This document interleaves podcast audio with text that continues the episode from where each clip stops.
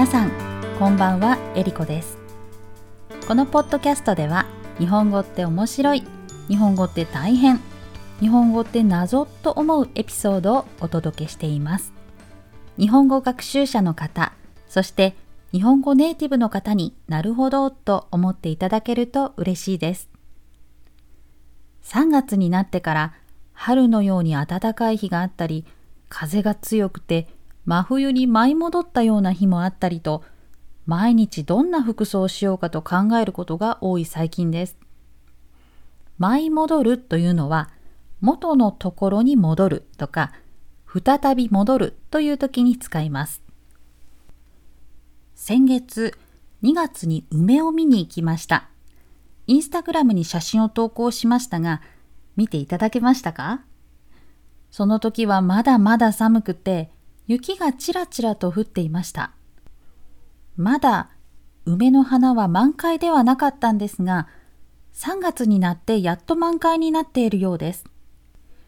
実は先日地元の市場に行ったら梅の切り花を売っていたので、玄関とトイレとレッスンをしているこの部屋に飾っています。ピンクで可愛いし、いい香りがします。ポッドキャストやオンラインレッスンで匂いまではお届けできないのが残念です。さて、前回お知らせした通り、私は淡路島に引っ越してきました。家の窓からは海が見えるんですが、私の住んでいるところは山の中です。細い山道を車で運転しなければいけないので、外出するときはいつも緊張しています。皆さんは車の運転は得意ですか？私は得意ではないんですけど、だからこそ慎重に運転するタイプです。今まで旅行の時にレンタカーに乗る程度で、毎日車に乗るような生活をしていなかったんですが、今では一番近くのコンビニに行くのにも車に乗っています。でも、車生活のおかげで行動範囲が広がりました。前回も話した通り、淡路島って美味しいものがたくさんあるんです。私は早速時間があれば美味しいものを探して食べに行っています。特に海産物は私のおすすめです。海産物といえば海で採れる魚や貝、わかめなどの海藻類ですね。私は海産物に目がないんです。特に青魚の刺身に目がないんです。目がないというのは日本語の慣用句でとても好きだという時に使います。私は魚の中でも青魚が好きだと言いましたけど、青魚ってどんな魚かわかりますか？もちろん空のように青い色の魚ではないですよね。青魚というのは背中の部分の鱗が青い魚のことで、例えば秋に脂が乗って美味しくなるサンマとか、イワシやサバなどがあります。青魚には DHA という成分が多く含まれているということで、記憶能力が上がったり、目が良くなったりする効果があるそうです。その他にも血圧を下げたり、コレステロールを下げたりと病気の予防にもなると言われています。日本のスーパーの魚売り場では、お魚天国という歌が流れているんです。どんな歌かというと、魚魚魚魚を食べると、頭頭頭、頭が良くなるというものです。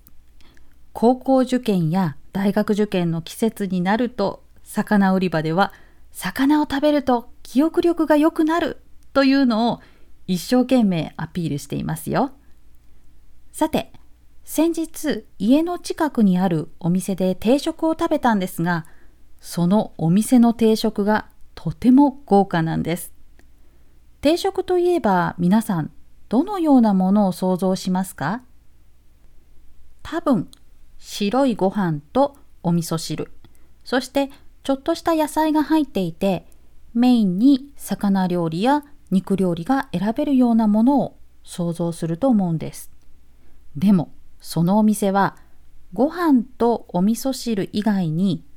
地魚を使った様々な料理を5品も選ぶことができるんです。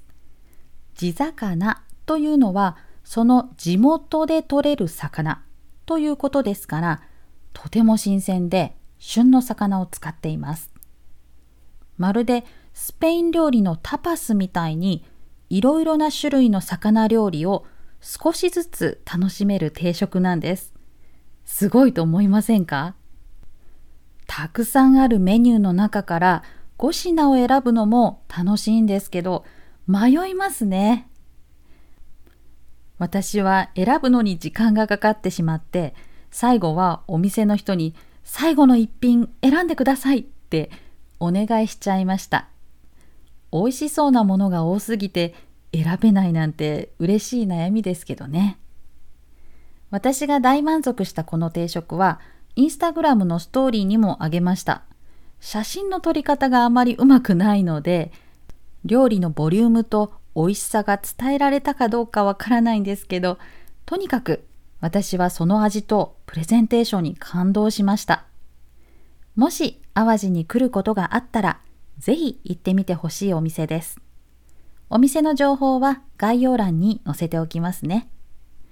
私は青魚と甘いものに目がないんですけど、皆さんは何に目がないですか？もちろん食べ物や飲み物以外のものにも使えますよ。例えば、お金に目がないとか、パンダに目がないのように夢中になってしまうもの、大好きなものに使います。ちょっと気をつけてほしいのが、見る目がないという慣用句もあって、この場合は、いいか悪いかが判断できない、正しい判断ができないという意味になるんです。例えば、彼は人を見る目がないからまた詐欺に騙されたらしい。つまり、いい人なのか悪い人なのか判断できないから騙されたということです。大好きだという意味の目がない、そして正しい判断ができないという意味の見る目がない。どちらも使ってみてくださいね。それでは今日も最後まで聞いてくださってありがとうございました。次回もまた聞いてくださると嬉しいです。ではまた。